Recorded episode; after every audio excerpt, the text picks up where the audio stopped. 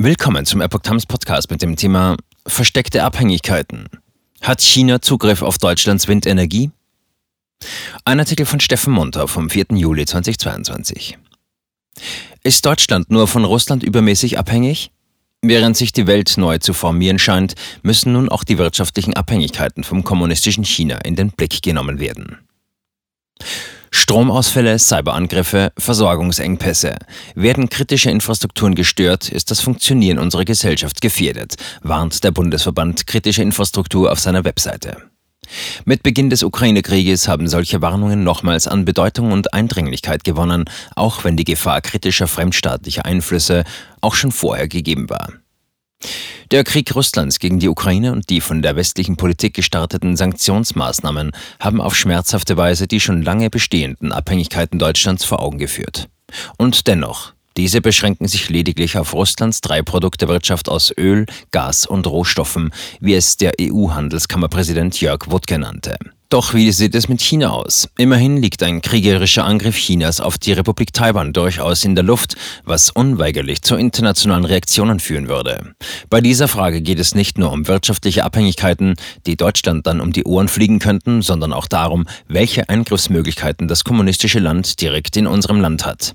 Zwar konnte der Westen den geplanten Einzug von Huawei ins 5G-Netz für sensible Bereiche verhindern, aber auf anderen Gebieten war man weniger vorsichtig. Chinas versteckte Macht in Deutschland. Nach Angaben des Spiegel sollen entscheidende Bauteile für die deutsche Windparkinfrastruktur häufig aus China kommen, wie etwa von der Nordseeinsel Borkum. Dort sind zwei Tochterfirmen des chinesischen Staatskonzerns State Grid Corporation of China, SGCC, maßgeblich an der Offshore-Netzanbindungsplattform Borwin 6 beteiligt, die ab 2027 rund 1,2 Millionen Haushalte in Deutschland mit Strom aus Windparks in der Nordsee versorgen soll. Zwar werde der Bau der Plattform vom US-Unternehmen McDermott verantwortet, doch die Konverter samt Elektro- und Computertechnik kämen von den Chinesen, heißt es.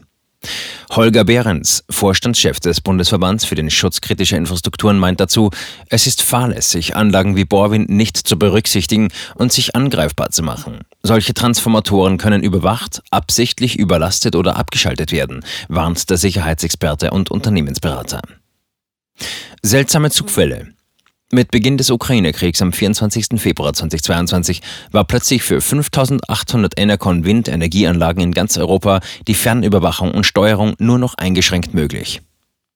Sicherheitsbehörden gehen davon aus, dass Hackerangriffe den Problemen zugrunde lagen, wie etwa das Schweizer Nachrichtenportal Watson auf Basis verschiedener Medienangaben berichtete.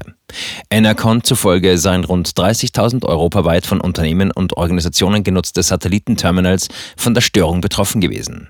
Entsprechende Meldungen französischer Medien zu Aussagen des Kommandeurs des französischen Weltraumkommandos CDI werden auch vom deutschen Bundesamt für Sicherheit in der Informationstechnik als plausibel angenommen.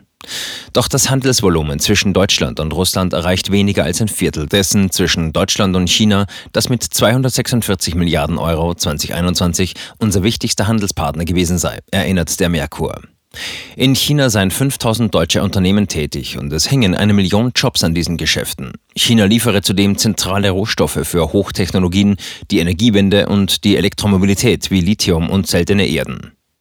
Angesichts dessen mahnt Max Zenglein vom China-Institut Merix in Berlin, die Epoche der Globalisierung der letzten 30 Jahre, frei von politischen Störfaktoren, ist vorbei. Bei allen wirtschaftlichen Entscheidungen für die Zusammenarbeit mit China gelte es, den politischen Risikofaktoren eine stärkere Gewichtung zu geben.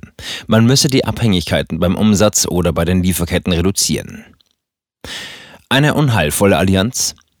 Am 4. Februar 2022 traf sich der russische Präsident Wladimir Putin mit dem Führer des kommunistischen China, Xi Jinping. Das Treffen fand zur Eröffnung der Winterolympiade in Peking statt.